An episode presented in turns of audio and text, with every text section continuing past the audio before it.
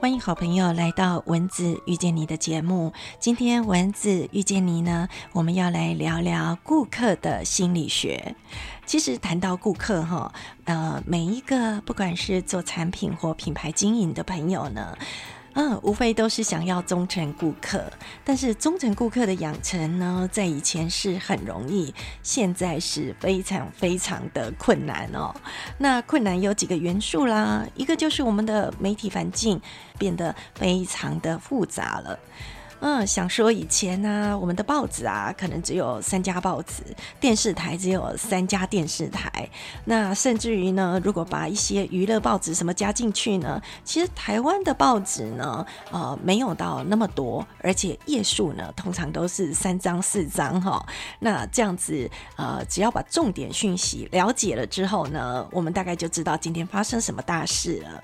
但是现在大家截取这个讯息的来源呢，呃，从平面的报纸来到了网络世界，所以呢，呃，可能每天有很多的新闻呢，就会直接推播到你的手上。呃，像一般的报纸啦，或者是杂志推播推播过来的这个报道呢，通常都有经过一定的查证哈，呃，假新闻的机会不太多。可是如果呢是透过社群推播过来的相关的讯息呢？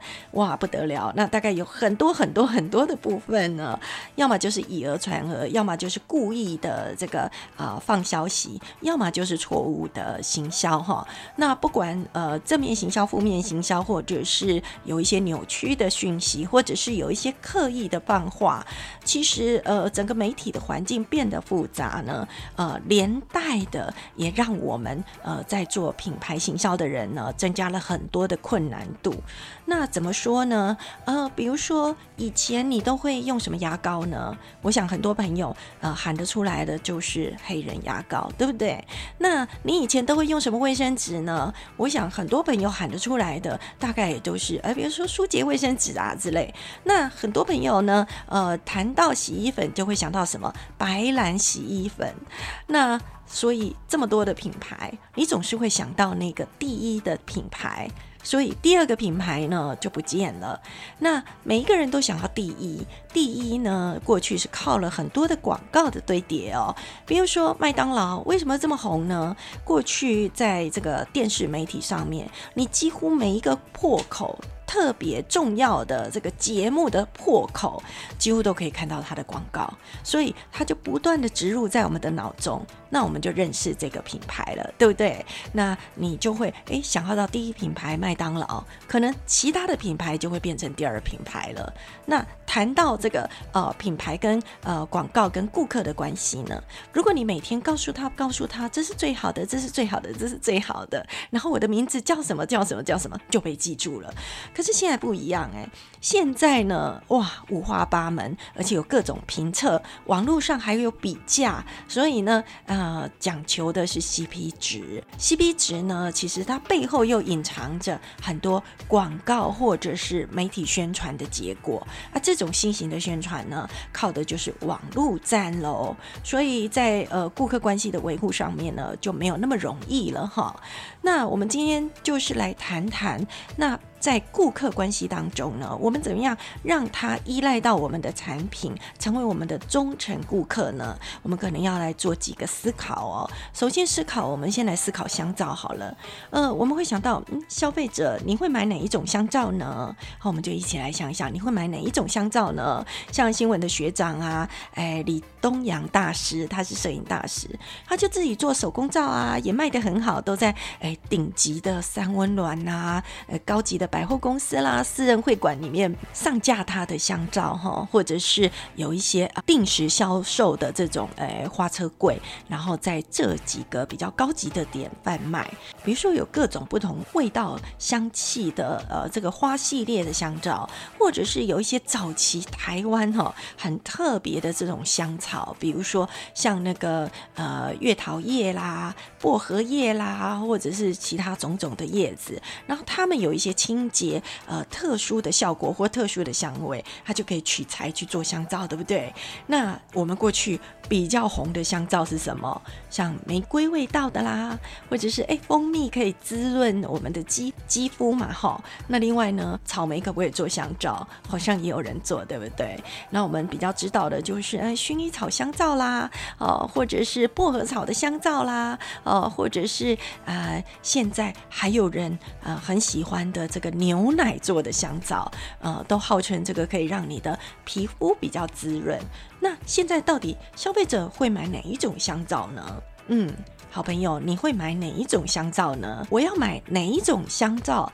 就会思考到，那通常都买什么品牌的香皂呢？我们刚刚提到说，哎，我们啊学长在卖的这个手工皂，那其实手工皂最有名的是谁？第一品牌叫做阿元，对不对？然后以前呢，呃，牛奶谁最红？多芬嘛，对不对？然后早期的这个兰丽呀，或者是其他的品牌，那到底大家都买什么品牌的香皂呢？还有。为什么要买香皂呢？买香皂来干嘛的？是洗内衣吗？还是洗脸呢？还是洗衣服呢？还是拿来洗澡呢？好，大家就觉得哎，新闻的问法很奇怪哈。哎，你的香皂好像是都用到很奇怪的地方。哎，等一下再来揭晓为什么新闻会这样问哈。然后你都在哪里买香皂呢？哎，在超市，在量贩，在网络。还是在 Seven 呢？这些地方都有卖香皂哎，好朋友你知道吧？哈，然后你多久买一次香皂呢？你每个礼拜买吗？嗯，香皂有耗损这么快吗？每两周买吗？还是每个月呢？还是买呃一次网购一大箱呢？好，好，刚刚讲到香皂哦，那我们就要来思考哦，香皂。香皂，现在人不是都在用沐浴乳了吗？对，有些人就会想到，为什么会问这个问题？现在不是沐浴乳的时代了吗？所以谁还在用香皂？为什么他还在用？为什么他不用沐浴乳呢？那所以为什么呃品牌会去思考这些问题？就是我们在找我们的顾客。我们的顾客是谁？假设我的产品是香皂，那我就要去找哪些人还在用香皂的这群顾客。那我想简单的说，就是一下为什么有些人会在用香皂哈？比如说他有皮肤过敏，或者是有些人看到报道说，呃，这种啊沐浴乳呢，其实没有办法洗得很干净，而且它可能有一些致癌的危机。哎，有些人就觉得，哎，它可能会影响到身体荷尔蒙。那有些人呢，就是喜欢纯天然的东西，这种爱惜自己不。管啊，自己要花多少钱呢？即使啊，一个香皂三五百块呢，可能用不到一个月，它也甘之如饴。因为为了健康，为了美丽，所以这个。诉求的对象，他的思考是什么？就是我们要去思考喽。那我们刚刚提到的是一个啊市场上的差异。现在主流用的是啊沐浴乳，但是有一些比较非主流的这个族群呢，用的是香皂。那如果你做的是香皂的生意，你要怎么打动这一群人？这个就是品牌要去思考的喽。那另外呢，如果它的属性相近，那你的思考又是什么呢？比如说可乐。好，可乐我们都知道，领先者是谁？可口可乐。嗯，但是它创立之后呢，可以说风靡全球，所有的市场都是它的。但是呢，后面的追随者百事可乐它就冒出来了哈。那所以我们就来问哦，诶，如果消费者可乐第一个优先的时候，他会买什么来解渴？买可乐吗？买沙士吗？买果汁吗？买茶吗？还是买矿泉水？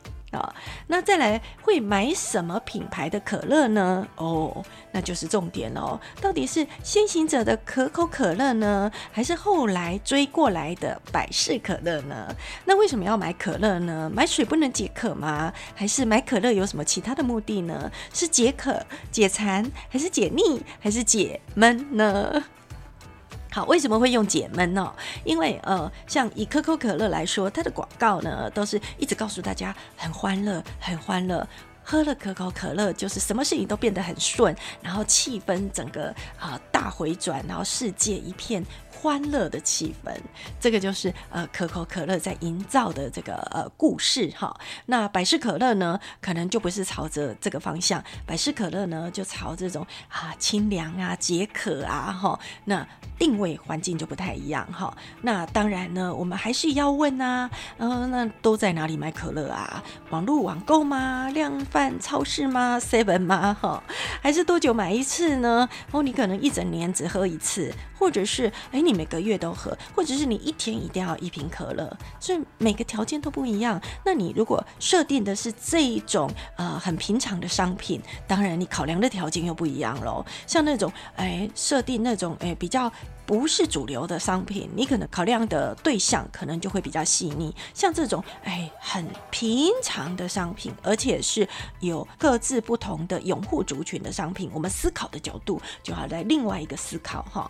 好，好所以谁还在喝百事可乐呢？不是说可口可乐比较好喝吗？因为有人说可口可乐哈比较没有那么甜呐，啊气泡比较多啦哈，但是它钠也比较高，所以呢吃甜了对。健康不好，吃钠太多对健康也不好，所以两个呢刚好一比一，然后一个糖太多，一个钠太多了哈。还有为什么还在喝百事可乐呢？诶，不是说可口可乐比较好喝吗？诶，是这样子吗？好，嗯，还有就是，诶，如果我们来问可口可乐说，诶，谁还在喝可口可乐呢？那可口可乐不是说不健康吗？嘿，那我们就来问喝可口可乐的人呢？为什么这么忠诚拥护他，不想换百事可乐呢？哦，这个就是要去思考。那但是如果以可口可乐的立场，他未必要去思考百事可乐。我都是领先者了，我为什么要去管那个那个呃比我卖量、市场量还少、呃利润价值还低的呃商品呢？我一定是去跟其他的品相喝啊。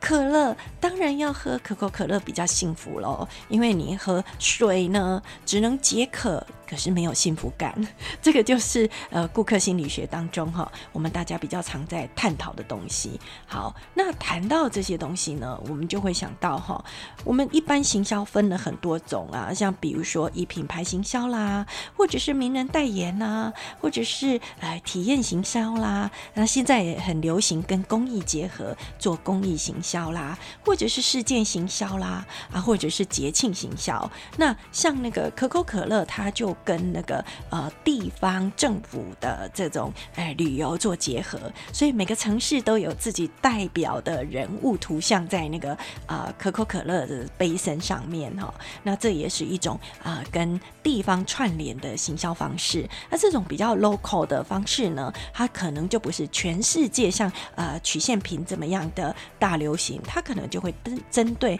呃单一个地方呢去做调整。那比如说呢，我们谈。到了鼎泰丰，鼎泰丰它的行销是什么行销？鼎泰丰大家都说好好吃哦，服务很好，而且他从来不说欢迎光临，对不对？那请进来坐，比较亲切，对不对？所以他那个把你当朋友啊，进到里面的感觉，跟那个把你当客人的感觉，哎，距离又近了，所以他。着重的是这个呃口碑行销。那我们知道呢，呃，在这个呃不同的产业当中呢，它的行销类型都会有不同的呃一些想法。所以呃，行销里面呢，很重要的一个部分就是我们要去思考我们的顾客在想什么哈。那现在的主流是什么？假设你的顾客呢是我们现在的网络原住民啊，八年级生啊，九年级生这种 Z 世代呢？那你就要去思考哦，Z 世代的朋友他们最介意的是什么？他们可能很介意环保，诶，他们很介意的是，诶，这个产品的实用性，呢，诶。因为网络资源太丰富了，他们懂得啊，怎么样去思考，呃，怎么样去了解，怎么样去适应这个世界的改变呢？所以，我想呃，以 COVID-19 对于呃这个世界的改变当中呢，最难适应的应该是我们老一辈的朋友啦，最容易适应的应该是年轻人呐，哈，因为年轻人很快就转化了，哇，那个口罩马上就有造型配套组，然后呃，打开柜子里面有各种不同的造型，还可以搭配身上的呃衣服、帽子，还有颜色花纹哦，所以创造有意义的品牌体验呢，是现在品牌行销里面很。重要的一环。那今天呢，就跟呃所有的好朋友聊一聊，在顾客跟品牌跟产品行销之间的关系。那我们改天呢，再来聊聊更多这个啊顾客心理学相关的啊资讯，跟好朋友做一个分享喽。喜欢我们的节目，在我们的阅读好时光里面呢，啊这个 FB 里面帮我们按赞留言分享哦。我们的阅读好时光，越是喜悦的。月在呃 FB 里面的这个粉砖呢，呃需要您多多支持。那另外呢，呃新闻呢也希望所有的好朋友，如果喜欢我们的节目，可以回馈给我们。呃，不管是在我们节目下面留言呐，Apple Podcast 的 Google Podcast 的下面留言呐，我们都非常的感动感激，因为有您的支持呢，新闻的节目就会越做越有力量喽。那谢谢大家，那我们下礼。拜，再见喽，拜拜。